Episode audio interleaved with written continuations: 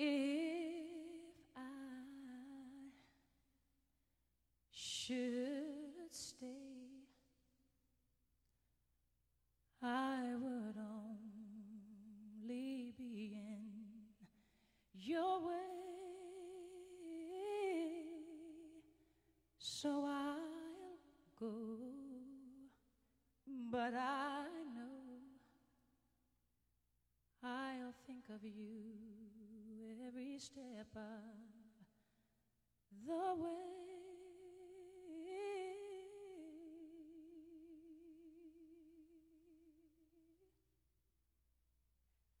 大家好，欢迎大家收听草泥瓜电台的非物质草单，我是乌丸丸，我是深深野。那个非常对不起大家，就是我们那个上周开天窗了啊，就是我们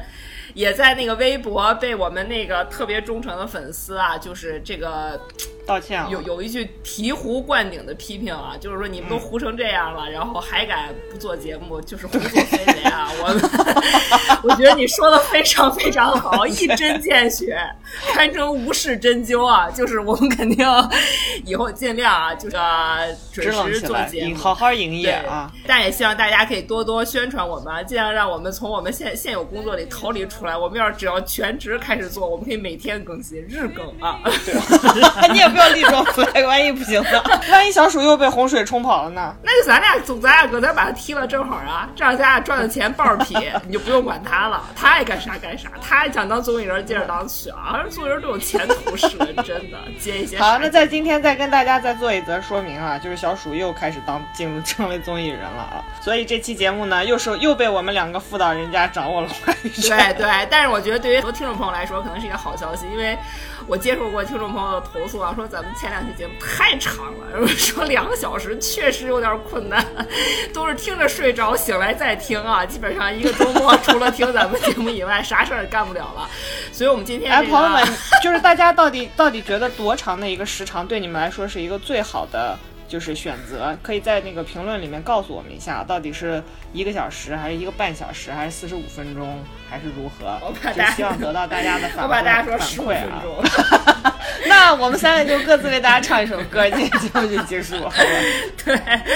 然后我们今天呢，应该就是不会那么长了，因为我们今天就是也是反思了我们的问题啊，然后也做出一些调整。我们今天呢，其实只给大家介绍两部电影啊，这两部电影也都是特别有它的特点，因为这两部电影我觉得都是怎么说呢，都是它的歌比影影片本身的质量要高很多的程度。你觉得是不是？对吧？差不多，差不多。但这两部电影这出的这几首歌啊，真的是传播的太广了，就基本上我一唱咦，然后你就大知道我你听真的听不出来，真的听不出来。你别移了，那听着跟评剧似的。就我一个转移出来，大家就知道我要唱什么歌啊。然后那个听不出来，大家并不知道。此时此刻，如果我们节目听到此刻，你已经知道我对吴安完唱的是什么歌的话，请在下面扣扣一，好吧？然后这两部电影呢，其实也有一个共同的特点啊，就是这两部电影呢。呃，女主角呢都不是专业演员，都是非常有名的歌手。就是这个现象，我觉得在好莱坞还是非常少见的。因为好莱坞跟咱中国不大一样的情况，人家那个娱乐工业体系呢，就是非常的完善哈。基本上这个这个串行行走的这个呃例子比较少啊，不像难也比较难了，还比较难。对，不像咱们中国啊，随随便便啊，你今天在唱歌，明天就能演戏啊。这肖战今天是男团成员，明天就变成演员了，就这种。咱们就是，呃，确实在美。美国的话比较少见，所以说可见呢，就是我们今天就把这两部电影放在一起跟大家讲啊，就是可见这两位女歌手有多厉害，而且他们拍的这两部片子呢，虽说我们两个本人觉得麻麻地啊，但其实也确实是影史经典啊。尤其其中一部绝对算是一代经典，经典中的经典，我觉得质量还算是 OK 的。对，质量算 OK 了，但是另一部我我本人一般一般性啊，就反正大家但是大家听听歌也是非常非常值得的啊。这两部电影就是。分别是保镖，还有就是贝隆夫人。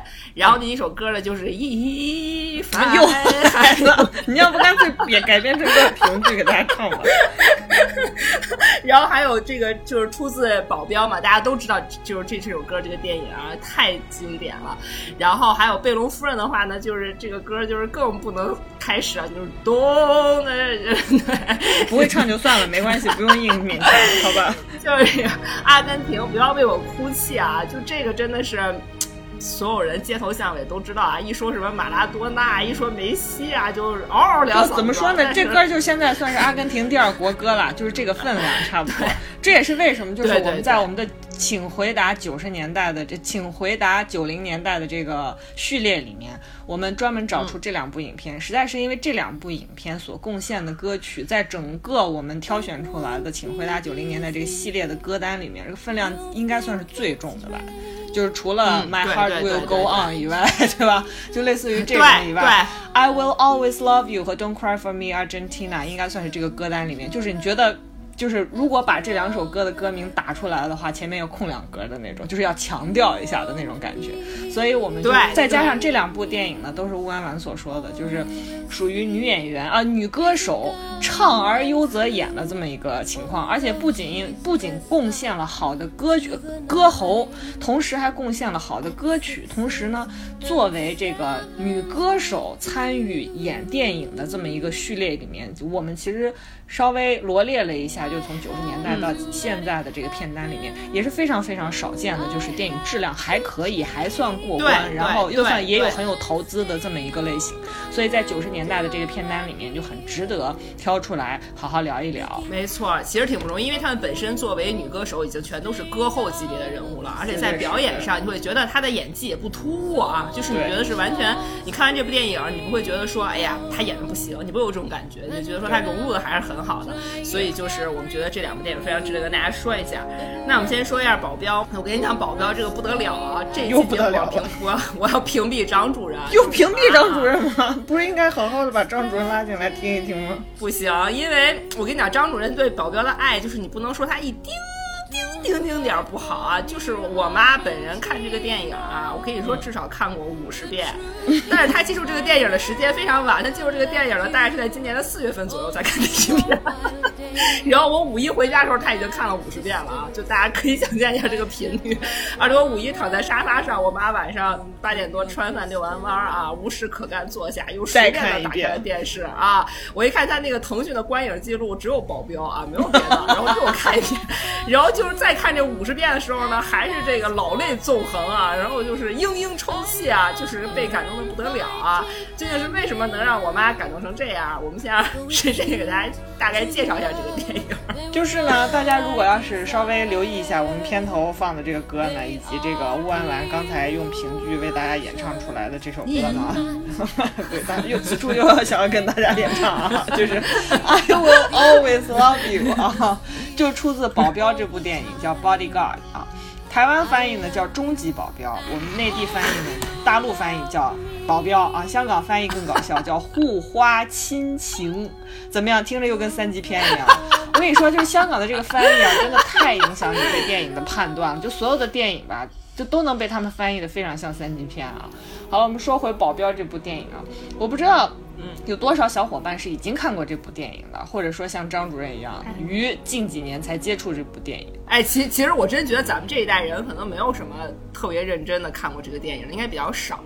嗯，说实在话，我小时候也是。也是印象很模糊，要不是做这期节目重新再看了几遍，我真的对这个电影就是印象非常的模糊。但只有里面的这个歌实在太深入人心了啊！对对。但我觉得就应该很多人跟我们感觉都差不多，所以这也是我们为什么要做《请回答九零年代》这个系列啊，就是藏在磁带里的九零年代的这个，那藏藏藏在磁带里面的这个经典电影的这个序列啊。为什么我们想做这个主题也是这样？有好多歌你觉得特别熟，哎，它出自哪个电影啊？你大概知道，又大概。不确定，然后呢？这电影到底讲的啥？你现在让你突然间给大家复述一下，你又不太能说得出来，因为很多细节你可能也忘了。所以我们就是特别想跟大家一起聊一聊这些电影，这也是我们做这个这个系列的一个初衷啊。所以就包括像《保镖》这样的电影，我觉得大家肯定跟我跟弯弯都差不多，就是你一听这歌，我靠，太熟了，熟到就是感觉跟你小时候唱的那些个所有陪伴过你的那个有一个姑娘啊，对对，《西游记》啊，对。都差不多，就太熟了这个调儿，对吧？也应该就是，呃，这首歌最负盛名的这个演唱者惠特尼休斯顿啊，这个女歌手，我觉得大家就是略有这个年龄之后呢，也是非常的耳熟能详，就对这个名字啊，就为什么说这个是呃，I will always love you 这首歌最负盛名的一个演唱者？哎，是一个小 tip 啊，就是因为。I Will Always Love You 啊并不是《保镖》这部电影的原创音乐，它在一天九七四年就已经发表了啊！我非常推荐大家可以上网去搜一下它的一个 original 的版本，是一首英国的乡村音乐啊，country music。直到在这个电影《保镖》里，你不要再唱了好吧？美国的 country music 呢，倒是和这个万万刚才唱出来的这个评剧的曲风有些相似，好不好？就是非常的，就是像这个国家这个比较民俗特点的这么一种曲风啊。所以他直到在这个电影《保镖》里面呢，被改编成现在大家听到的这种充满黑人灵魂音乐曲风的这种情歌，然后被这个 Whitney Houston 翻唱，然后呢才成为了真正的经典。当然，除此之外啊，我不知道大家还有没有印象，实际上这个电影《保镖》贡献的绝对不止这一首经典，还包括了《I Have Nothing》。啊，Run to You, I'm Every Woman 啊，几首歌的曲歌名啊，我们就到时候会放在我们推送的这个信息栏里面。大家呢稍微搜一下，你一听前奏，你都知道是哪首歌，就已经熟到这种情况。你想想看，一部电影能够贡献一系列的这种流行金曲啊，是非常非常罕见的。而且它又不是一部歌舞片，我们之前的那个迪士尼的那个系列，实际上跟大家已经介绍过，那种歌舞片类型的，呃。迪士尼的动画片，它是因为包含在它的整个的叙事的这个框架里面，给你一系列有好的歌曲，这个很常见。但是在一个非歌舞片里面能够贡献一系列金曲的电影是非常罕见的。而且我特别推荐大家去听一下那个 Christina Aguilera 在二零一六年美国好声音决赛现场，他用那个全息投影技术和九十年代的那个 Whitney 曾经的现场相结合，然后重新演绎了 I Have Nothing 和 I'm Every Woman，非常非常精彩，非常推荐大家看。然后就说《保镖》这部电影为啥搞出这么多好歌呢？啊，它又不是歌舞片，到底是为啥？就一个是因为它的这个故事和设定啊，先跟大家简单的咱们梳理一下剧情啊，看看跟大家印象中的这个故事还能不能 match 上啊。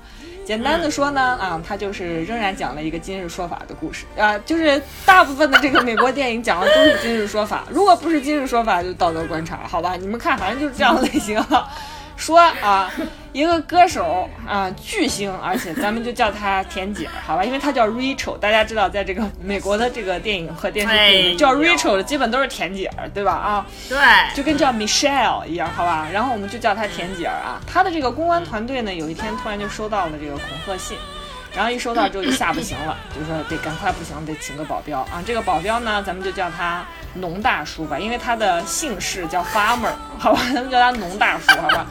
然 后这个农大叔呢，到了现场之后呢，这个听公关团队一通逼逼啊，就推测说啊，大概就是应该是私生饭的问题啊。私生饭是什么呢？待会儿让这个温阳给大家解释一下啥叫私生饭啊。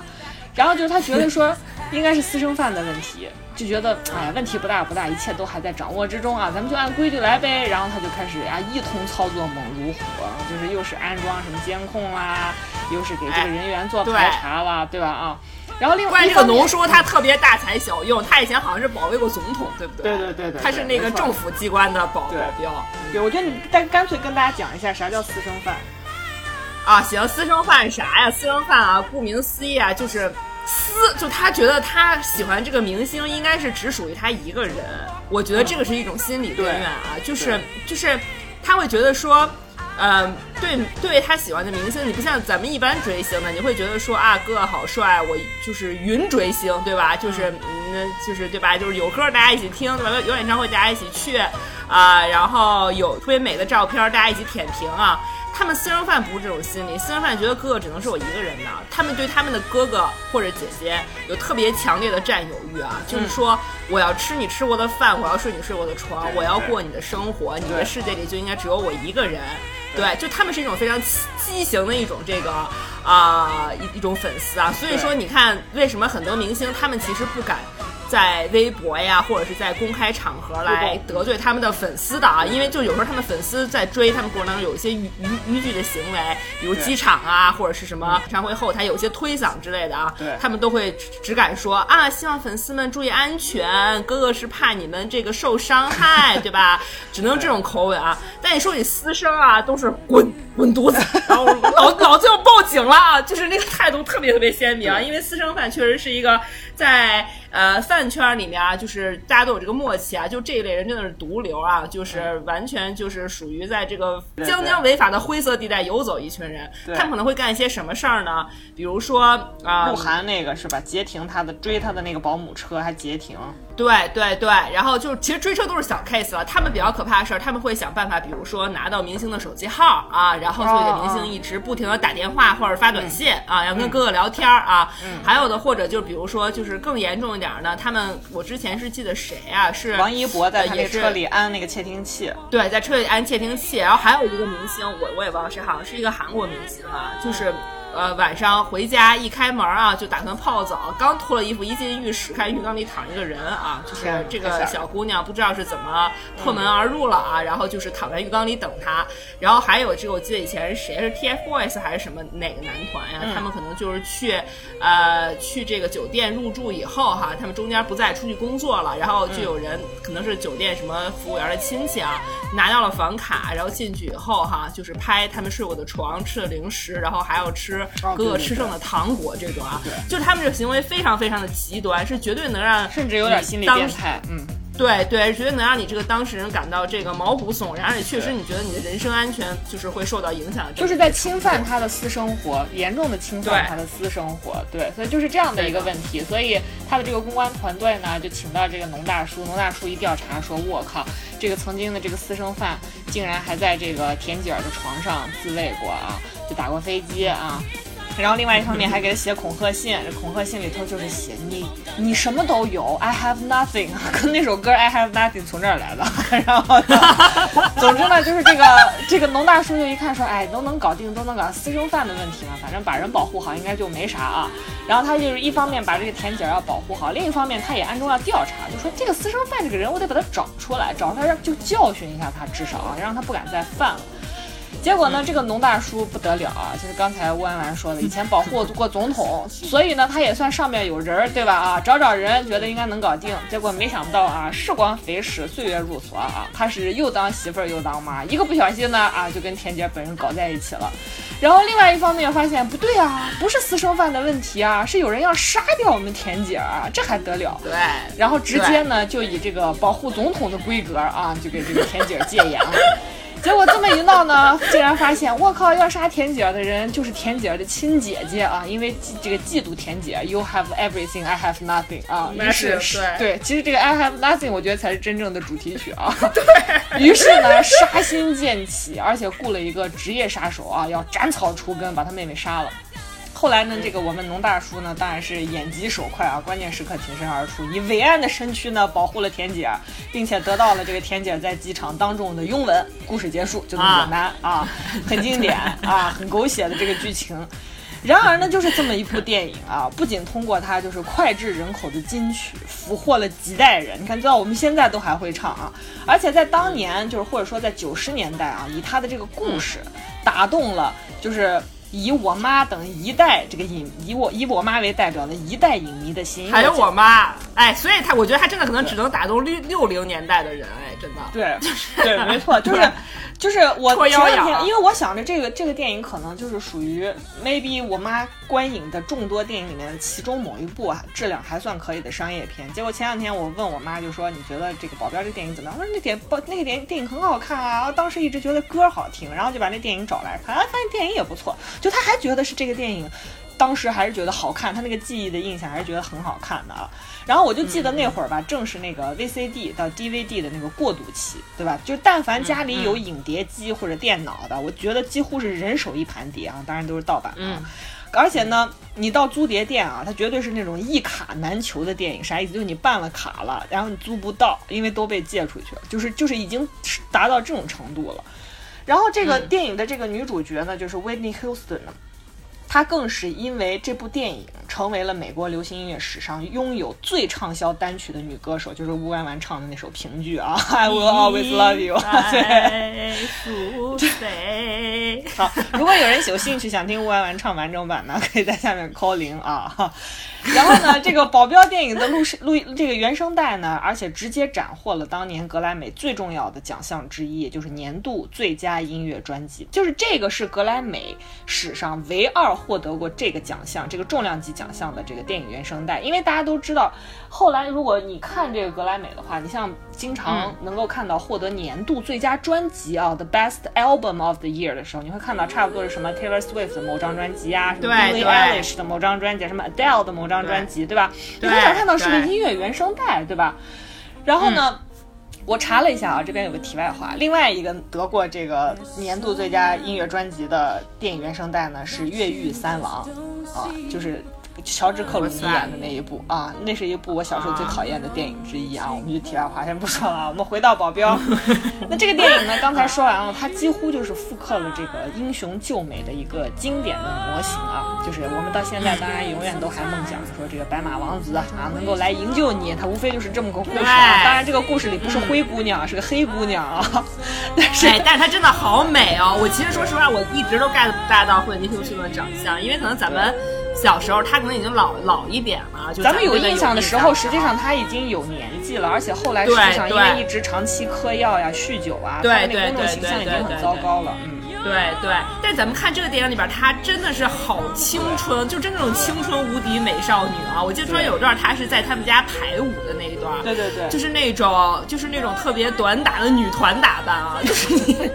你会觉得说天哪，就她怎么能就是穿上这样的衣服，感觉完全不违和啊，就特别青春洋溢，贼漂亮啊这种感觉啊！对，是的。啊，而且确实是就是乌安完说的，不管是你当时看这个麻雀变凤凰，就我们当时说的风月俏佳人也好，还是你看这个保镖，嗯，Julia Roberts 或者是 Whitney Houston，你就发现他们这个选角真的很准啊。你说他是大明星，在电影里面是很有可信度的，对吧？对，是的。哎，我而且我不知道，就是你这回重新看有什么感受？就是重新再看这部电影，比起你就是哎呀，对他的影响。我跟你说实话哈，我觉得我现在看感觉就是太老套了，就是我我会觉得有一点儿。过于昏昏欲睡，你知道吗？就是他那个精准打击你的那个，就就跟你就跟你看古早言情小说一样啊，就是那种就是每一个情节你都你都能感觉到他要往哪个方向发展啊。你就比如说什么那个他在那儿开演唱会啊，然后就被一些疯狂粉丝摸来摸去啊，然后就是这个这个凯文科斯特纳农大叔一个箭步冲上去啊，把他公主抱从后台走出来啊，然后我也不知道为啥要公主抱，反正就是要抱，对吧？然后那个最后的不然呢，背着他们吧。这个画面不好看，好不好？最而且，最后那个大场面决战啊，一定要放在这个奥斯卡颁奖典礼上，你知道吧？就是你看着外面就是金碧辉煌啊，然后你的男人为了救你啊，众目睽睽之下啊，扑上领奖台啊，而且就是这个就是这个就是很典型的好莱坞的最后一分钟营救，不断的去不断的去强调那个那个那个段落啊。对，然后以自己的身躯替他挡子弹啊，就这些桥段，你会觉得老套。怎么说？OK，但是有点。over，你知道吧？就是感觉啊，没必要，没必要啊！而且包括就塑造这个凯文科斯特纳这个农大叔的这个英英勇神武的时候哈，就是。比如说他这个刚去他们家啊，然后就是发现有这个不明车辆啊，然后就是从就是就在他们家附近出没，哇，一个人啊翻山越岭在小山坡上追车，我娘底下！关键底下不是那种北京这个下班时间东三环啊，底下那路车开贼快，哇塞，那追车戏至少追了得有三分钟啊，就看见凯文科斯拉大叔一会儿上一会儿下啊，我感觉这个车紧追不舍。住的住的不是一个豪宅，住的是个庄园。对，就是这种桥段，你会觉得。就有一点点尴尬，就有一点点手脚抓紧的感觉啊。嗯，但是我觉得我说不得不承认啊，就这就这种情节，在我觉得可能在咱们稍微年轻一点的时候，他是会打也会戳腰眼的。嗯，但是就是你你看咱们都三三十了，就是而而且咱们不像咱们爸妈那个年代，他们在八十年代看过啥电影啊？你知道吗？他们就是觉得就看过《上海滩》和《保镖》啊，就是他们那个对 对爱情的套路没有。确实，九十年代刚刚接触到，这九二年的电影嘛。对，所以你刚刚接触到这个类型。的时候还是会带给大家很强烈、很刺激的那种观影体验的啊，好像是很多年以来压抑的那个爱情的那个幻想就找到了寄托啊。就咱们不是啊，咱们都恨不得就是从小就已经天天啥都看了啊。所以就是我觉得我看这个时候，我觉得有一点点。再加上乌安兰是一个只看美剧和娘道的人啊。哎，我插句题外话，我在成都出差打一电视啊，就浙江卫视这几天在放娘娘道，我每天天你就是爱看，追着看，都看第几遍了，真的是 我都不行了。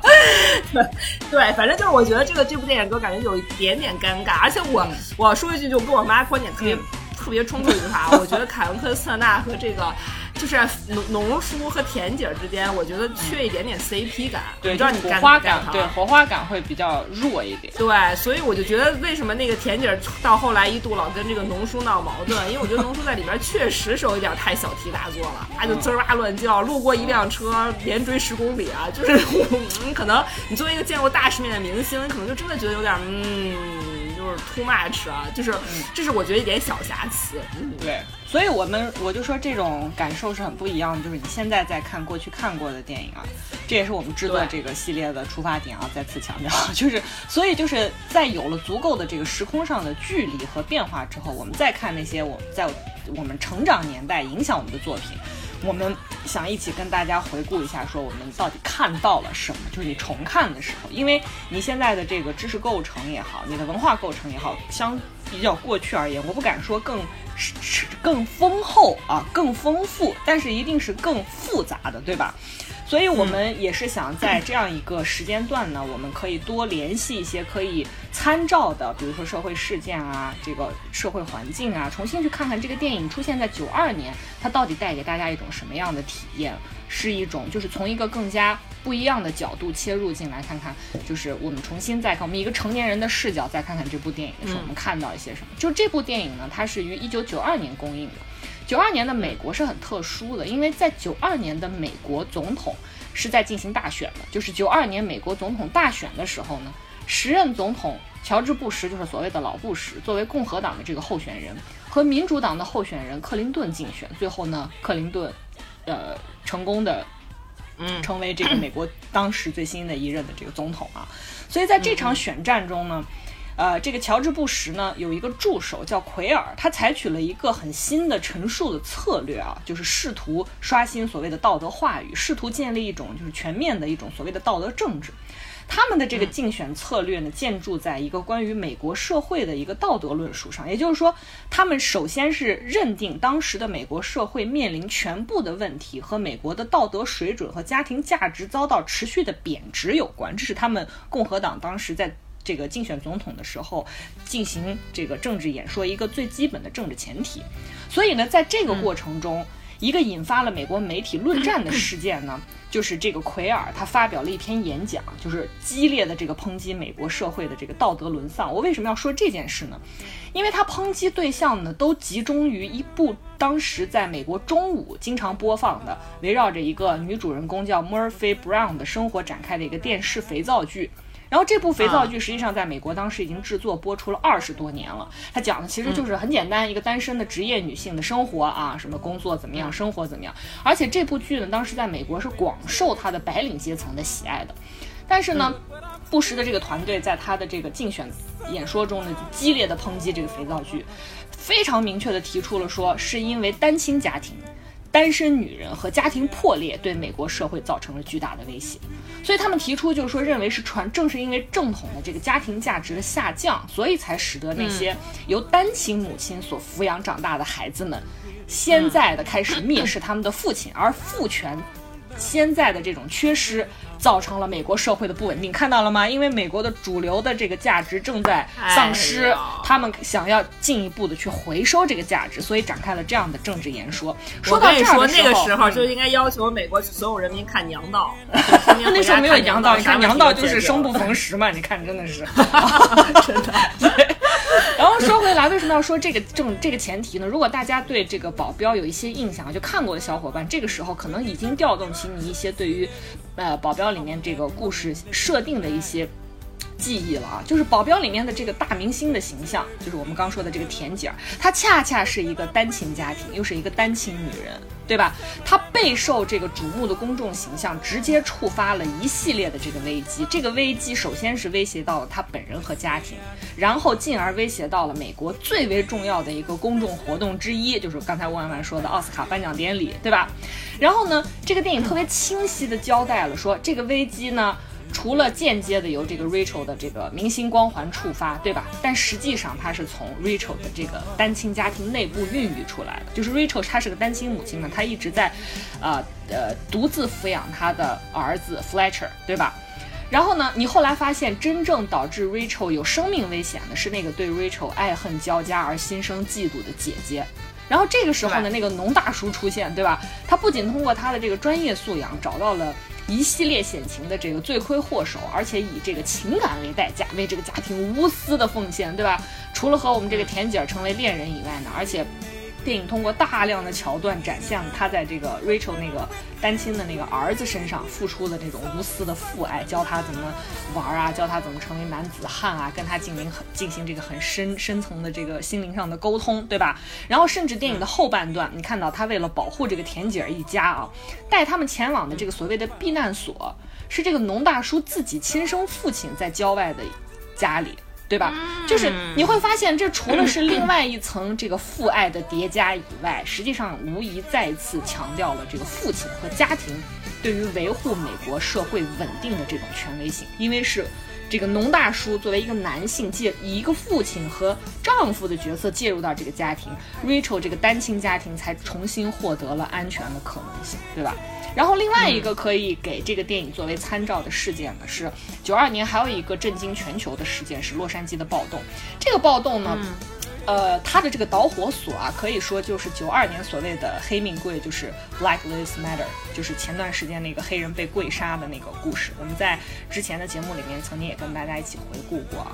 它实际上几乎是同样的事情，无非就是。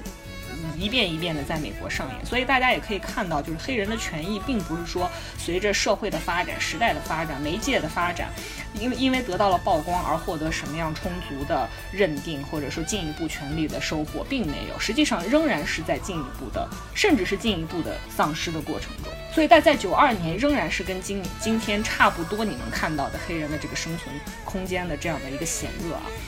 如果大家有兴趣，可以直接上网去搜一下所谓的洛杉矶暴动，看一下这个具体的过程啊。简单跟大家说一下，就是当年有一个黑人失业工人，他超速驾驶，然后被四名白人刑警暴打致死。就是其中有一个很惨烈的数据是，其中有一个白人的警探向这个黑人失业工人。呃，警棍直击这个黑人五十九下，你想想看，他这个现场是非常非常惨烈的。然后这个过程呢，就被路边的一个居民用摄影机全部都录了下来。但是最终呢，洛杉矶当地的这个陪审团呢，判定这四名警员无罪释放，而且，呃，判定他们在执法过程中根本不存在过动过度使用武力这件事情。所以这个结果出炉之后呢，整个美国就是民众哗然。呃，大量的黑人、非裔黑人，然后还有这个亚裔和拉丁裔，全部都上街抗议，然后随后呢，就引起了长达数日的这个暴动。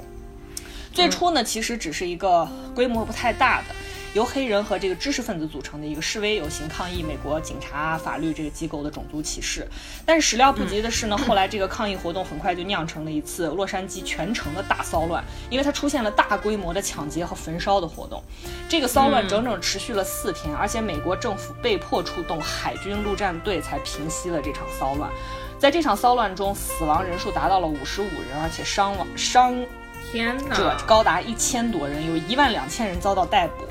而且许多的公共汽车呢都被政府征用过来押运犯人，而且经济损失达到了十几亿啊！就这边插一句题外话，与这个历史事件相关的另外一个历史事实是。当年的这个洛杉矶政府讨论城市发展规划的时候呢，以一票之差否决了就是发展公共交通系统设施的提案，而选择发展高速公路网的计划。所以，就像万万之前在那个《风月俏佳人》里面提过啊，你在洛杉矶是没有人是没有公共交通，没有公共交通的，没有人坐什么公共汽车，大家都是开车。所以呢，这就是后来，也就是今天所谓的无中心的这个后现代城市洛杉矶的出现啊，在全球都是独树一帜的。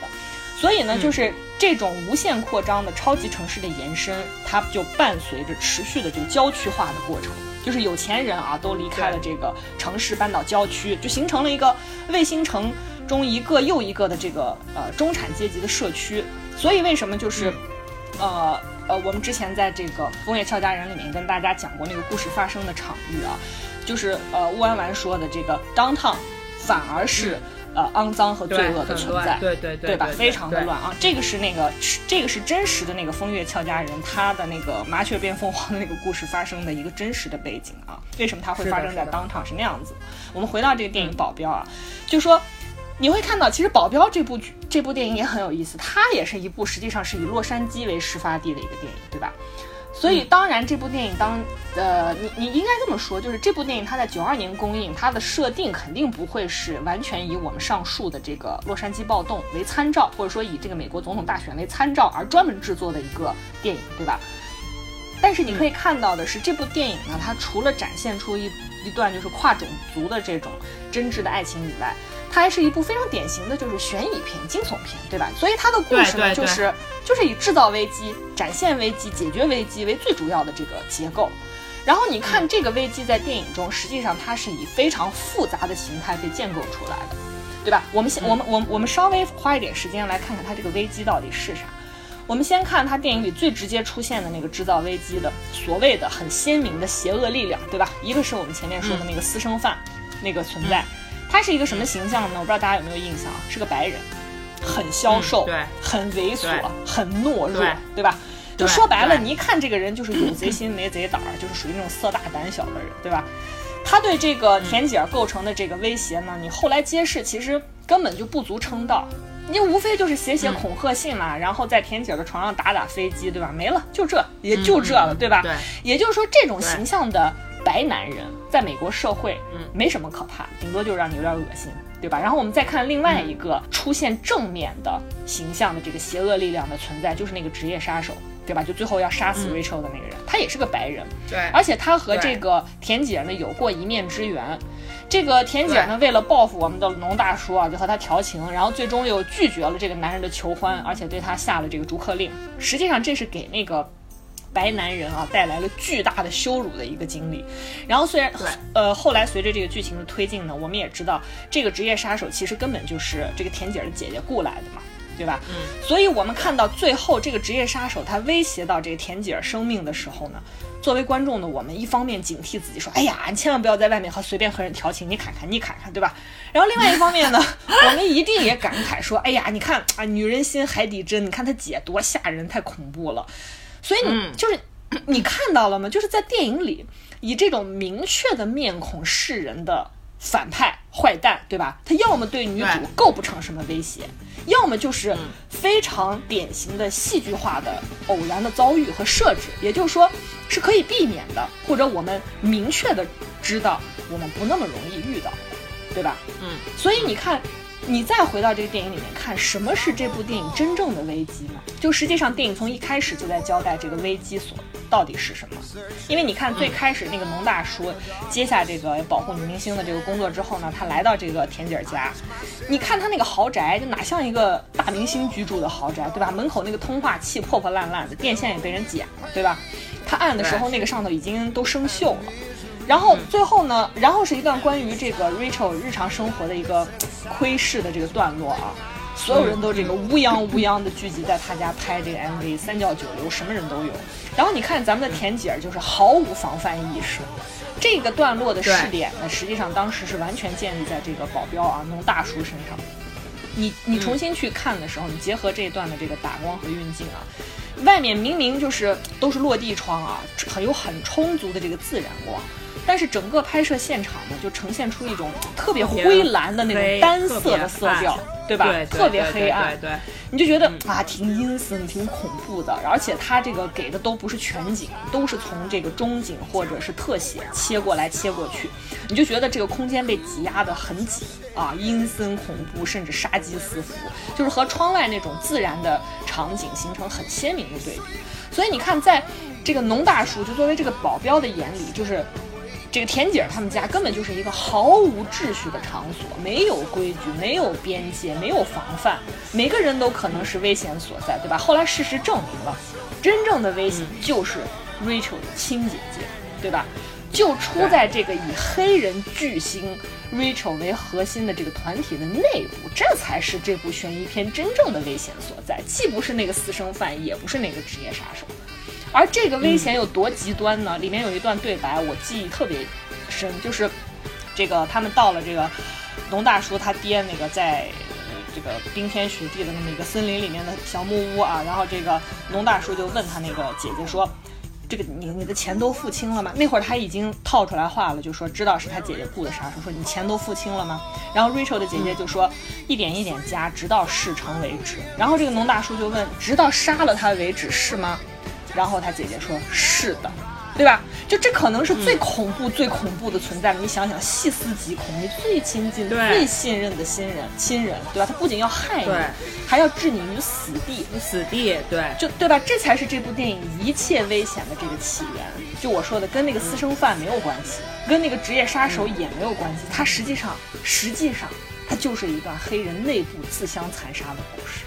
所以你看，就是为什么我们刚刚说到九二年的这个美国总统大选啊，说到洛杉矶的暴乱，实际上是因为那场暴乱，导致了共和党在大选的演讲中后期啊，除了把美国这个社会的危机归咎于刚说了脱离于男性掌控的这个单身女性啊、单身家庭以外。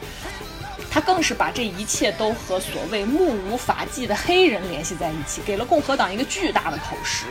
然后，但是当时共和党在他所有的演讲中呢，并没有对这个洛杉矶暴乱这个历史事件的起因只字未提。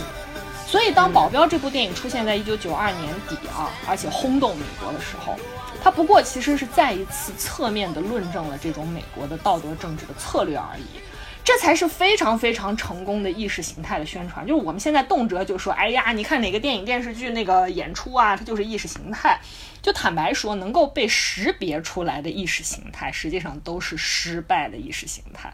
就是我我这边还是非常想要，对对，我这边还是非常想要引证，就是戴锦华老师的说法啊。成功的意识形态是什么呢？是你一句谎话都没说，你不需要撒谎的。但是它可以形成巨大的谎言效应，啥意思？你看电影《保镖》，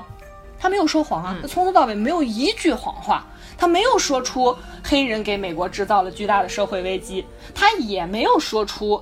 这个白人才是拯救美国社会的绝对力量。但是他是不是给你形成了这样的谎言效果？对吧？是黑人之间的互害，是这个白男人进入了这个呃单亲家庭，给他们最终。带来了稳定，带来了安全，对吧？所以这是好莱坞电影在意识形态方面真正的成功之处，就是它带给你一种巨大的安全感。所以就是，嗯，一部电影，一次商业奇迹，就是在这种和现实的多重的对话和互动中，所以它才成为了一一个所谓的神一一部又一部的神话。它一次又一次的在意识形态方面的成功案例就是这样子。呃，形成的。而且你看，在这个电影里啊，我不知道弯弯有没有有没有那个印象，就是这个刚才他说的这个，呃，凯文科斯纳饰演的这个白人保镖啊，农大叔，嗯他不是一个很单薄的一个职业形象。实际上，他你你看他的这个故事表面上讲的是保镖如何不惜生牺牲牺牲生命啊，保护一个好莱坞的这个黑人巨星的故事。但实际上呢，就是弯弯为什么在一开始就提到说他以前保护过总统？其实这是一个白人保镖赎罪的故事，你发现了吗？对对对对，是的，是的，是的，是的。因为因为他的原罪是因为他没有保护好他们的里根总统，对吧？里面很明确的讲掉，而且三番五次的强调过，说里根遇刺当天，这个保镖农大叔他不在岗位，所以才导致了里根遇刺啊！你你想想看，这个保镖职能的体现，他不就在这千分？之一的这种遇险的可能性上，对对吧？对对对对，是。但是他失去了这个机会，所以导致他们总统遇刺嘛，社会陷入了恐慌嘛，美国社会这种正常运转的秩序受到了公众的这个挑战，所以他没有办法原谅自己。然后这个电影最终呢，让他通过在十几亿观众的这个注视下，奥斯卡嘛颁奖典礼全球都在看。上演这个英雄救美，对吧？然后重新夺回尊严，重新让安全感回到美国人心中。而且你看啊，这个电影的结尾并不是说他们在机场拥吻就结束了，而是咱们这个白人保镖农大叔啊，然后呢，这个呃身后守护他的这个就是这这个这个这个这个尽忠职守的这个保镖啊，站在一个 father 就是神父的身后啊，保护他的安全。你知道这个 father 肯定是雇他来保护保。继续当保镖嘛，对吧？然后这个前，你看那个前景啊，就最后一个定格画面，那个 father 手里拿了个十字架，我们都知道啊，这个十字架一方面是这个美国清教传统的绝对的象征啊，另外一方面，嗯，我们看前面的故事已经可以推断出，这个十字架是一个安全求救的装置。Rachel 也有一个嘛，对吧？你只要按下那个开挂，那个开关，然后这个农大叔就一定会奋不顾身的出现在你身边，保护你周全，对吧？对对对。然后你这时候再去想那个画面。我就觉得这是我看过的啊，让人觉得就是最有安全感，或者说让美国人民最有安全感的画面了。前景是他的清教传统啊，正正统的这个主流价值不容不容撼动的；后方是永远会保护这个美国人民的这个白人男子啊，这个画面应该就是我们的这个美国的主流社会最想看到的一幅画面了。所以你看，这就是所所谓的什么叫做成功的意识形态的演说，它的点就在这儿。我觉得深深也真的是科班出身。我听他讲完这些，我觉得我看电影啥也没看出来，白看了。真的，朋友们，我就很建议大家好好听申野的解读，再去看这个电影。我真的说，应该是觉得很无聊吧？就是我我我我觉得这就是深深演一个特别特别特别特别好的一个一个特点，就是他真的能让你把这个电影看透，就把它吃透。真的，我觉得我现在看这部电影肃然起敬，因为我觉得我看匆匆看完，我感觉就。留在我脑子里的全都是特别俗套的那种爱情桥段。但是我觉得这也是特别就是就是跟大家推荐听我们节目的一个 就是出发点。对，既能听到就是这个电影很让大家觉得有意思的地方，就我觉得很多人应该是非常喜欢听，就是不管是乌丸丸还是小鼠啊，就是重新复述这部电影的时候给大家带来的那种就是叙事的感觉。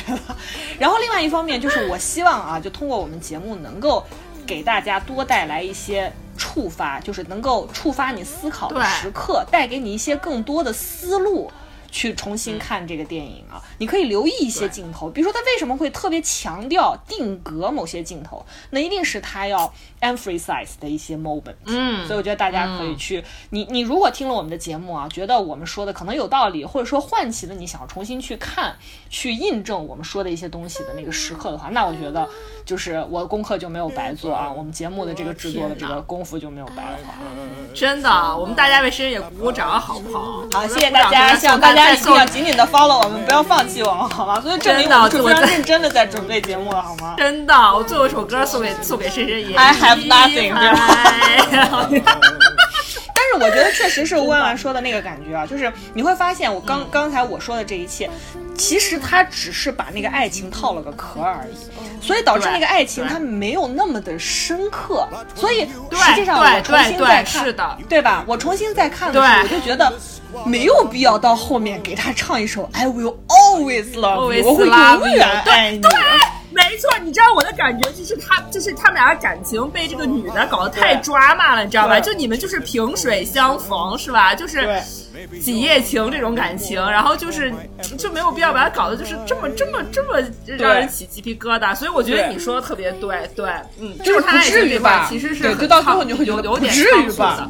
对对对对对，是的，是的。好，然后那个他说完这个 保镖以后，我这个贝隆夫人，我自愧不如啊，我可能十分钟就说完了。然后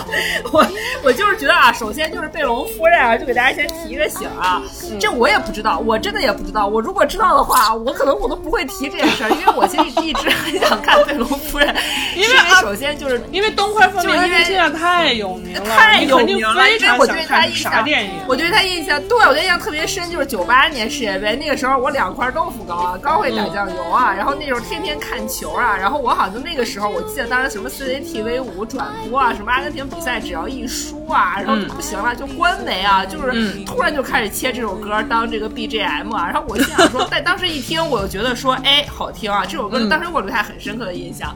然后结果后来呢，就是再随偶尔的看看球赛啊，只要阿根廷一上场啊，你就觉得这个这首歌必唱啊，有时候还球迷。全场合唱啊，是为啥呢？是因为这个，就像这个这个吴季老师啊，我们在微博里提到过，给我们解释过这个 足球这四大这个 迷惑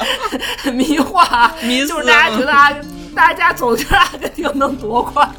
但事实上阿根廷真的没夺过啥冠。对对所以他但阿根廷还总进决赛，你知道吧？他只要是一一说啊，就是一夺不了冠，全场不行了，就开始 Don't cry for me 啊，就就特别悲情就阿根廷感觉老爱打悲情牌。对不起啊，阿根廷球迷们，我们我们没有这个，我我们无意冒犯啊，就是我们都不是球迷啊，我们就是信口开河胡胡胡说啊。对对对对对对对对对。然后呢，我就是就是说，准备这期节目，也在微博上搜了一下这首歌啊，就是提到贝隆夫人这部片子寥寥无几啊，全都是马拉多纳怎么了，什么梅西怎么了，什么这那的啊。嗯但是这首歌其实确实太有名，所以我当时想现场说，哎，这部这这歌这么有名，这电影呢我就一直都没看过，而且又是麦当娜演的。麦朋友们，麦当娜呢是一个非常非常的。就是就他出现的时候也需要前面空两格啊。对他的地位真的是这个美国这个流行乐坛这个这个流流行乐坛的奇女子啊，就是这个地位真的是太重了。我我就很想看她。我跟大家说一个有有有多重啊，就是我这边插一句，我小时候我妈买过一套碟，还是通过这个正规的音像出版社出版的 VCD，这一套碟呢叫做。艳星秘史啊，这个名字听起来当然非常的就是色情啊，但是呢，里面没有什么色情的内容，它主要讲的就是好莱坞一众就是被大家津津乐道的美女演员。嗯这里面有谁呢？啊，你你看前面有葛丽泰·嘉宝啊，演茶花女的。嗯你看有费雯丽啊，乱世佳人啊，有奥黛丽·赫本啊，罗马假日，甚至还有 Judy Garland 啊，绿野仙踪，对吧？然后还有玛丽莲·梦露，哇，你觉得这都是对那没没得说了，，对吧？性啊感尤物，对对对嗯最后出来个麦当娜。最后出来麦当娜，就朋友们，你你可想，就是这套碟把麦当娜也选了进去，就可见麦当娜就是那个形象啊。她当然不是说她她的演技了，就说那个形象在美国的形象真的是特别对，哎在这个美但国公众的印象里面是重要的。嗯，是的，但是麦当娜，我就我说说我的角度，但我从来没有觉得她是个美女啊，因为我觉得就她，就是她在她的演艺生涯里面，就主要她的这些音乐作品里面表现形象，舞台也好，MV 也好啊，或者什么，你都觉得她是个疯婆子啊，就是 就是也不是，就是她真的是。就是我特别能理解她会是 LGBT 群体永远的女神啊，就是不管是什么圈儿也是圈儿大佬，对对对，就那种特别大姐大，唱那歌什么，包括 Vogue 呀，然后什么那个，like a 包括那个 virgin，like a 对，like a virgin，对、嗯。prayer，然后然后那个演演唱会上那张 Paul Gaultier 给他设计的那个胸前喷火的奶罩、啊，胸前喷火的奶罩，对。对，然后你就觉得这个人真的是哇塞疯子啊，然后所以就是你知道就然后我又一看这个电影的时候，我就会觉得说哇塞，原来他一个疯婆子也有正常的时候啊，就是演一个呃怎么说呢？虽然说是上位道路有有待考据啊，但最后也是一个国、类似于就是国母的这么形象一个人，他也 hold 得住，他也是能正常的，所以我觉得这个也是非常神奇。而且就是麦当娜呢，她本人在生活中就是那种大姐大。我们之前前几天那个深深也还给我发八卦，说这个那个小甜甜布兰妮的律师费都是麦当娜出的啊，就是我很能理解，就是她就是非常仗义，很有侠义心，很很有侠义精神的一个大姐头啊，因为就这我也能理解，因为我们俩都是狮子座，而我们俩生日只差两天，所以大家换又头的时候，来了你是可以现在公把我想开暴露你的个人信 息吗？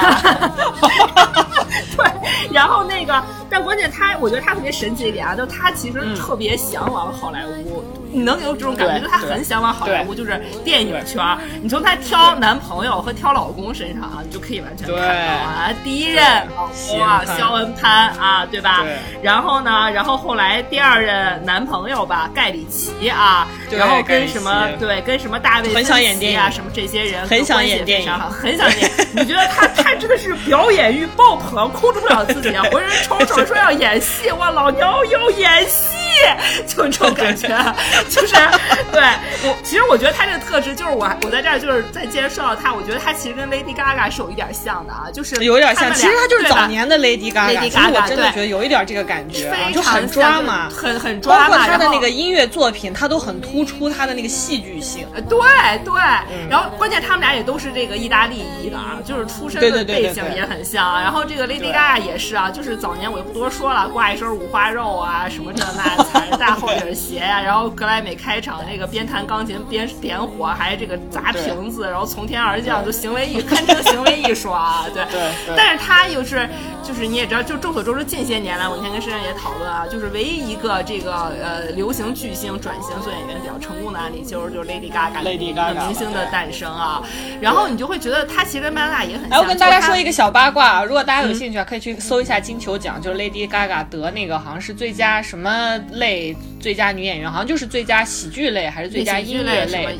对对对对，最佳女演员，她得那个奖的时候呢，然后就说哦，就是 the winner is Lady Gaga，然后 Lady Gaga 就站起来，就是一副就是那种就是母仪天下的姿态啊，顶挺着她的胸就从你大家知道金球奖都是一桌一桌的那种吃饭的那种圆桌啊她要从她那一桌开始要走上台，这个时候呢就从那个 Leonardo DiCaprio 后面走，然后呢走的时候还要蹭一下，因为她其实身材有比较那个丰满嘛，从后面过蹭了一下，然后 Leonardo DiCaprio 跟躲瘟疫一样，然后他妈是谁？就是这种感觉。大家有兴趣上去搜一下那个桥段。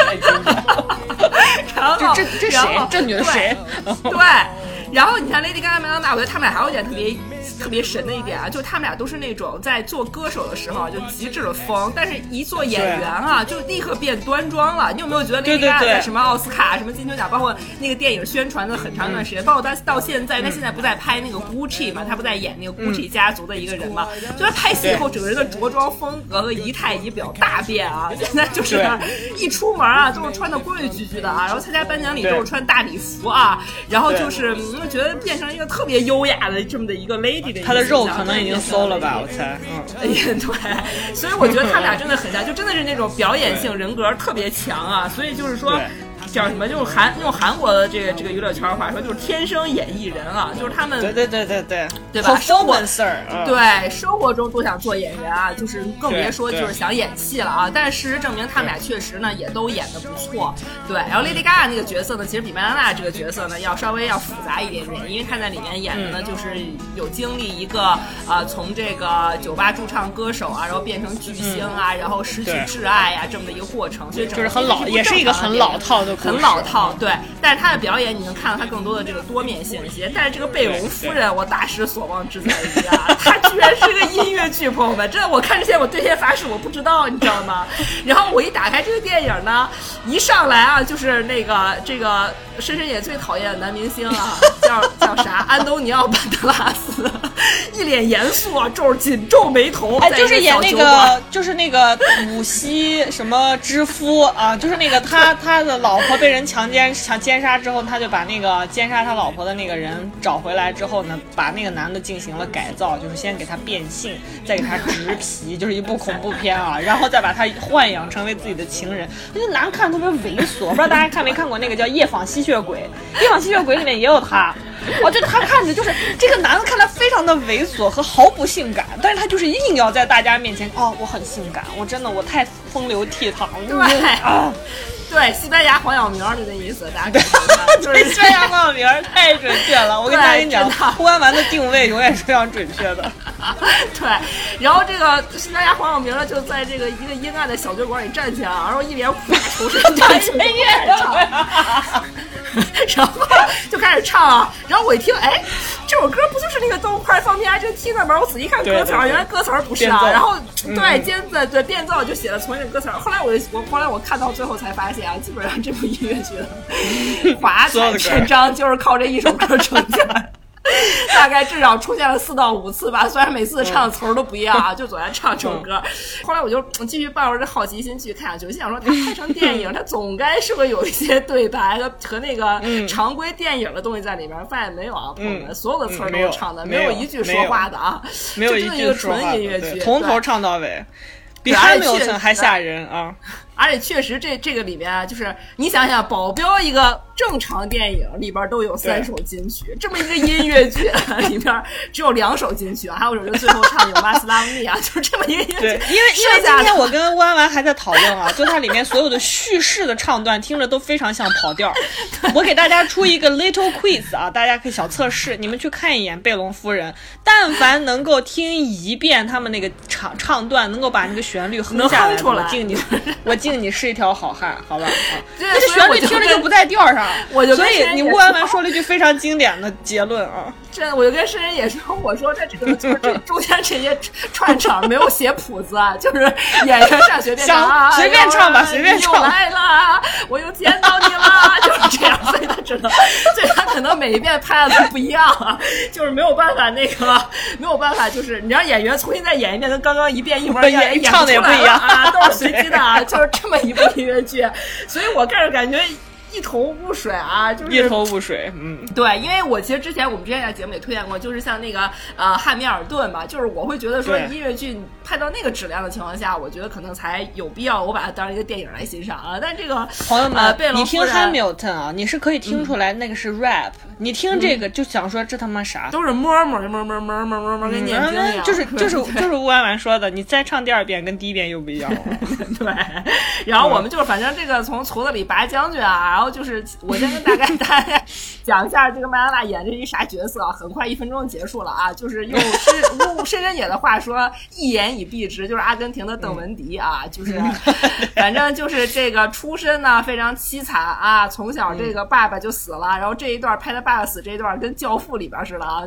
对，也不知道为啥，感觉是一部开场，感觉是会是一部非常深沉的电影。说真的，对对，他感觉后面并没有什么深沉的内容，非常开头开头感。感觉像是这个黑手党电影啊，感觉在西西里取景这种感觉啊。然后一上来，一上来爸爸就死了，然后他还是一个私生子，所以爸爸也不认他，他特别缺爱啊，从小就没有一个父亲这样的一个角色在他的生活当中。所以这个呃贝隆夫人呢，就艾薇塔呢，就是首先说第一发誓我要摆脱困境，我不能就像小时候这么这样活啊，老子就是我命由由己不由天啊，然后就要逆天改命。逆天改命的方式呢，其实就是找一些比较像他爸爸的男人。迈开腿啊，迈对迈开腿，对。然后呢，首先呢，先找了一个就是在大城市里酒吧驻唱的这么一个人啊，就是基本上是，但是在这个在他这个小农村呢，就是感觉还行，非常有地位啊。然后呢，就先跟着这个歌手，呃，就是过了一段时间，然后歌手呢就跟着歌手死缠烂打，非要去布宜诺斯艾利斯啊，就是他们这个阿根廷的首都啊，大城市。就是在表达他要去布宜诺斯艾利斯的时候，就是反复的唱我要去布宜诺斯艾利斯啊，布宜诺斯艾利斯怎么怎么。啊，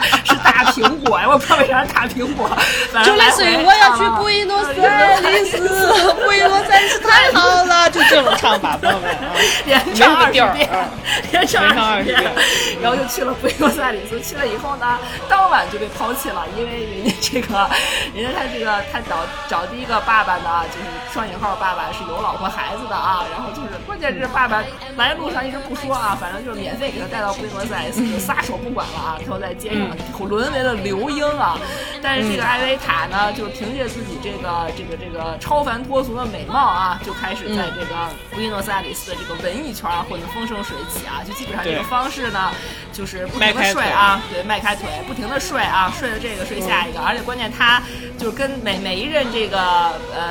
金主爸爸分手的时候呢，都没有提前通知啊，基本上都是找找 下一个，前一个还是给他无缝衔接，对，当场通知你被解雇了。啊，这搁咱们家劳动法都这都这都这都不合法啊，都是在法律灰色地带游走啊。然后他他就是找来找去啊，这个唱段就拍的非常紧凑，这一段可能也就五分钟吧，非常紧凑，对，一直在唱，可能换了，对，一直在唱，可能换了二十个爸爸啊。然后呢，他睡了一个比较关键的爸爸呢，是一个摄影师啊，就时尚摄影师，可能放咱国家相当于就是性短版的陈曼啊，就是。但大家知道这种摄影师一般都是 gay 啊，我也不知道他怎么碰上一个直男。啊，直男的时尚摄影师啊，一下爆火啊，上而且是个老头子。老头子啊，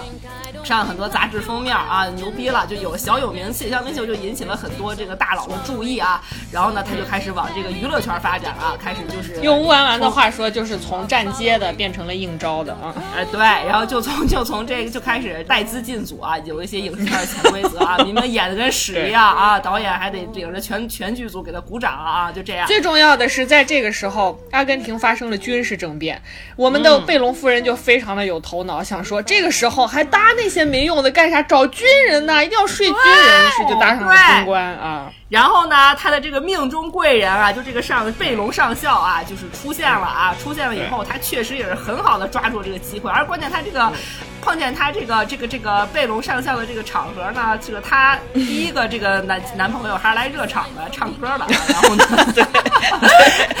反正我觉得我感觉当时艾维塔就跟那个那个欲望都市里的萨曼萨一样，就是全程的男人就是曼哈顿不敢随便找了，基本上都睡过了，都睡过了往远处去了，他就把布亚里斯贝贝洛萨里斯睡了一个遍啊，然后就碰见了这个贝隆夫人，贝隆贝贝隆贝隆上校，贝隆上校对他果不其然啊，又是一见钟情，一看人家走不动道了啊，然后两人火速搞在一起，然后这个贝隆上校呢也是非常喜欢这个不通知人解雇啊，直接就把他带去了家里，然后他之前这个情人还在床上躺着呢，直接就被这个。啥叫无缝衔接，朋友们？对，直接就被这个艾艾维塔从床上拎起来赶走了啊！然后反正呢就在一起，在一起以后呢，肯定遇到一些压力嘛，因为贝隆上校当时的这个已经是政界冉冉升起的一颗新星了啊，就是前途无量啊。然后这个、嗯他这个军界的这些下属呢，就真的是特别看不惯艾维塔，就是这个时候又开始了合唱、合唱段落啊，就是嗯好多这个蒙太奇、剪切这些当兵的有多看不上艾维塔啊，就是洗澡的时候也唱，喝酒的时候也唱，踢正步的时候也唱，反正就是艾薇塔这个婊子不行啊，不行。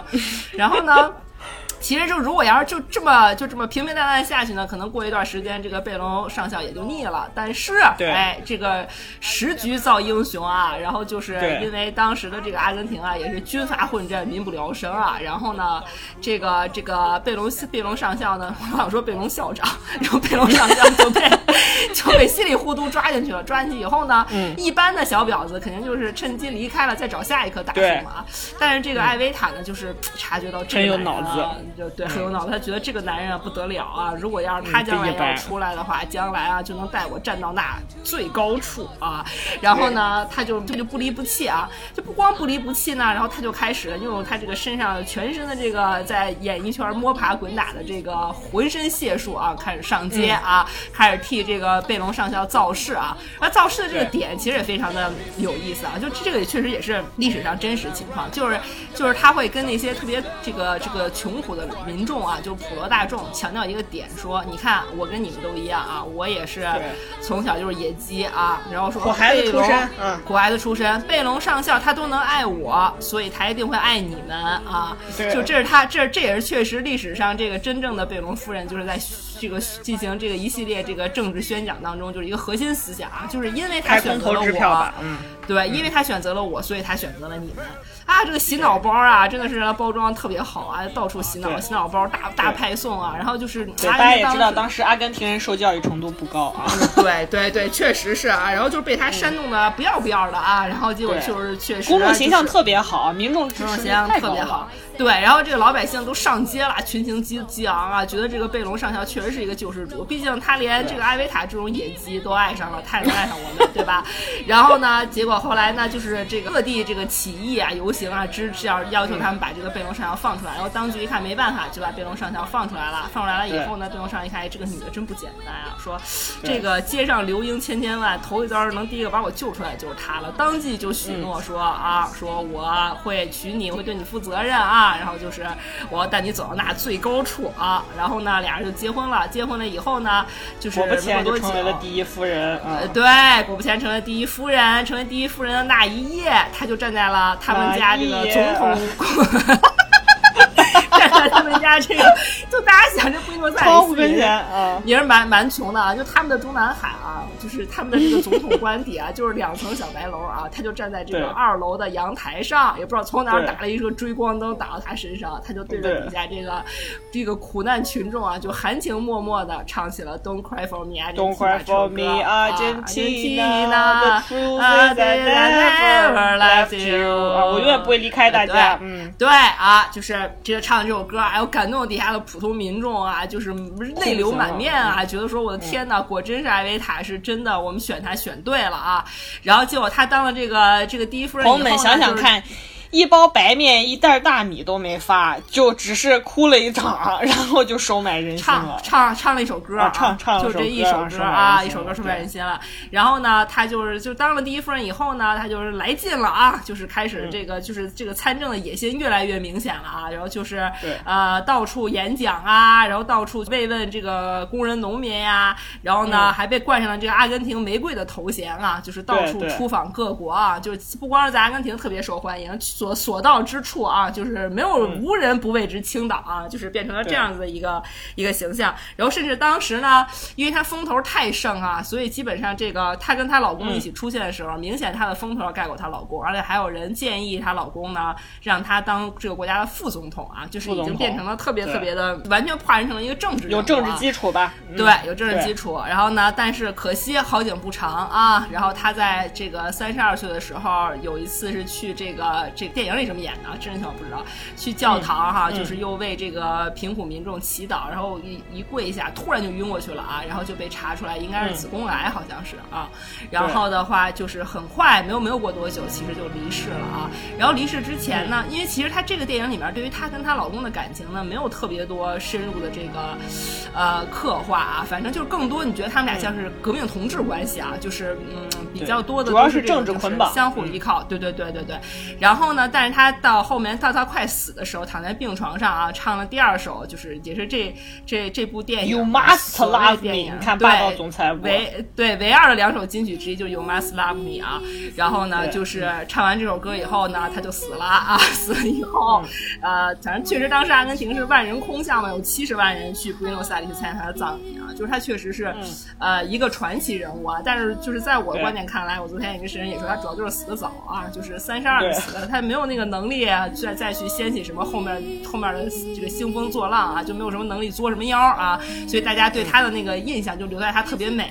然后那个特别有能力的这个阶段啊，就对，以及主要是在他在他卖力的在民众面前演戏的这个过程中呢，他许下的政治上的承诺呢，没有时间来进行兑现，所以大家还没哎对对对回过味儿来啊。对，哎，对对对对对，是的。然后反正这个电影呢，大概就是讲了这么的这么样的一个故事啊，就真的是纯音乐剧，朋友们。我觉得你们要想看一看的话呢，首先你可以先看一下那个他站在阳台上唱，都快放边听他唱段，和他最后躺在病床上唱有马斯阿米的唱段啊，你先感受一下啊。就是，但这这两部分基本上就是华彩篇章了，中间就是随便看一看就行了。但是麦当娜其实我是觉得演的还是不错的啊，因为我觉得她整个人的那个，首先就这个角色跟他平时反差特别大，就跟 Lady Gaga 一样啊，就里边他就是不管怎么样呢，他还是一个就是，但就像我说的哈，就虽然前期有一些跟麦当娜本人比较像的地方，比如说有一些那种就是要火，我就是要怎么怎么样，就是麦当娜身上其实是有那个劲儿的啊，就是老娘就是要让你看到我，老娘就是对布宜诺斯艾利斯这而样，就是这样。而。且而且大家知道，就是这个为什么乌丸丸说他本人和这个角色啊，就是这种要一脸的要要要对我要。特别的特别的吻合，就是因为这个片子实际上在最开始并没有选麦当娜，嗯他敲定的女演员呢，就里面曾经甚至敲定过 Meryl Streep。还有那啊个格伦克洛斯，格伦克洛斯就是演那个最早幺零幺中狗里面的那个库伊拉的那个啊，对他后来不是还演过《间接伤害》嘛，还有《危险关系》，就是那个那个长相，你大家只是随便去搜一下，就大概知道这个女的是谁啊。就你你想想看，当时实际上选定的是这样两个演员的，所以不可能选择一个流行歌手。而且当时麦当娜实际上呃八十年代末的时候，在这个美国流行乐坛带给大家是那种就是。乌婉婉说的非常反叛 bad girl 的这么一个形象，你想到处唱自己要 like a virgin，对吧？这样的一个就很反叛美国这种清教传统的这么一个反叛形象。但是呢，他当时看完这个剧本呢，而且因为这个。呃，贝隆夫人最早是实际上是先有音乐剧的，所以这个音乐剧要拍电影之后呢，就是新闻到处飞，所以他也知道这个消息。他呢，当时就给这个剧组写来了一个四页之长的一个信啊，然后就讲说他是这个扮演贝隆夫人最好的人选啊，甚至把她当时在里面唱的一个选这个片选段啊，当做她的这个试镜的材料。所以呢，她就是一定要是我。不管无论如何，反正你们就想办法吧，这个角色必须是我的。而且他甚至就是怀着孕跑到这个布宜诺斯艾利斯，然后去充分的跟呃曾经见过的、了解过这个贝隆夫人的人去进行充分的了解交流。然后呢，甚至在剧组拍摄过程中发现她自己怀孕，几度啊在这个片场晕倒等等，所以就可见了，就她有多想演这个剧。我以为你说她在剧组几几度怀孕，吓我一跳。那就是贝隆夫人本人了啊！就是以我我们两个生日差两天，我对他的了解 就是他为什么非要演，是因为他觉得贝隆夫人就是世界上另一个他自己。朋友们，他一定是这么觉得。对对，他真的是这样说的。他觉得他和贝隆夫人太像了啊。对，但是他事实证明，因为他当时演这部戏的时候，麦当娜作为一个五八年生日的人啊，他演这部戏的时候已经三十八岁了啊，但是确实还是演的不错。因为因为他这个贝隆夫人在这部戏里边呃年龄跨度非常大，从十五岁直到三十二岁去世嘛，就跨跨度有十七年，他基本上都算 hold 住了。而且特别是到后期，他成了这个贝隆夫人，成了第一第一夫人以后哈，就是麦当娜整个人的感觉就是还是压得住场子的，就是头发好好梳一梳，穿一穿比较端庄的衣服，对，你觉得她还是美，就是说哇塞，真的是个美女啊，怪不得能当大明星，对对，就是会有这种感觉。哎，她早期的那个形象，实际上就是啊，穿梭在男人之中啊，风情万种的那个样子，顾盼流姿，就是也是很。可信的，对，就是就还是我们说的，啊，就他这个选角选的，你觉得确实非常非常可信。因为其实对于这么一个音乐剧改编的电影，或者就是这么一部音乐剧来说，就是贝隆夫人的选这个角色选的贴不贴脸啊，基本上占百分之对于这部电影能不能成功占百分之九十的这个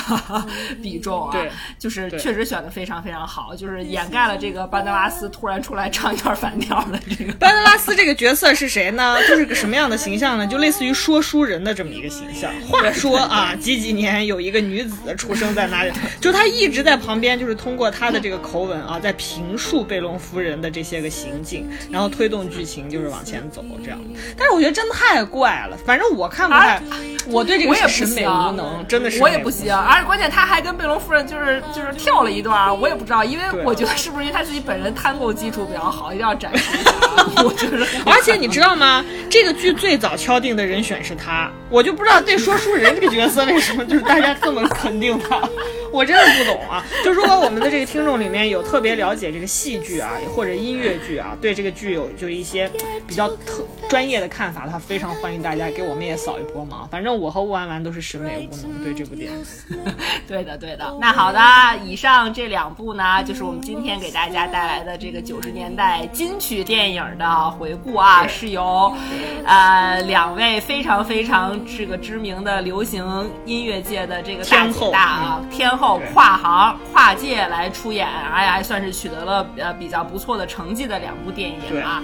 然后的话呢，这这不知道大家有没有看过啊？如果大家有什么，就如果不管看过或者是听过我们说完之后有什么想法的话，都非常欢迎大家可以在就是各个平台的这评论区和我们交流啊。尤其是贝隆夫人，非常想要听到你的意见。对，然后大家如果还是有就是想要对于九十年代我们这个主题啊，有什么自己想要想要听的这个片子啊，大家一定要提给我们。或者包括你们自己想听的主题也好，就是特别感谢小甜包在这儿，真的，你的那个评论我们真的都好好收到。就是大家有些想法，比如说大家想可能是吃西瓜时候可以看的呀，晚上半夜爸妈不在时候可以看的呀，或者是怎么样的一些任何的想法，都欢迎大家跟我们提。让我们来扩充我们自己的这个片单，对，或者九十年代有什么就是给大家留下印象特别深刻的电影或者歌曲啊，或者影视插曲，都非常欢迎大家可以在评论区告诉我们，就是可能我们在后期的这个选题策划中可以结合着跟大家一起来交流。嗯，是的，那这期节目到这儿就结束啦，然后希望大家可以继续在这个小宇紧紧的 follow 我们，并且在小宇宙和喜马拉雅多平台上啊，跟我们进行。跟我们进行交流和互动，对对，而对我们进行毫无保留的点赞、转发啊，评论啊，对对，谢谢大家对我们的爱，嗯，谢谢大家对我们的爱，然后希望大家多去我们的微博“草蜜瓜 FM” 啊，就是这个参与猜猜电影互动啊，真。对，我跟你讲，我也不知道申申姐为什么如此这个沉迷此道啊，就是她出题也不老容易，天天的啊，就是每天八点就开始发微信说今天我要出题啦，说录不录，定好录什么了吗？我要出题啦，就是他大大家给捧捧场啊，因为就是他就是跟那些迷面也不是很容易，我跟小鼠不我太迷面都已搭理他经上了视频了，好吗？但是这次的真的很好猜。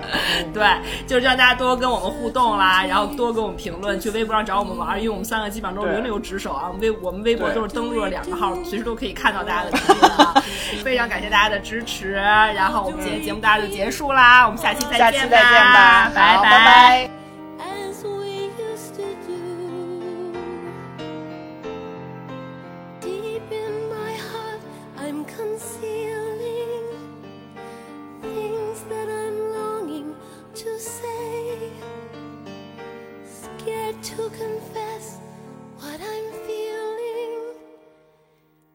frightened, you'll slip away. You must love me. You must love me.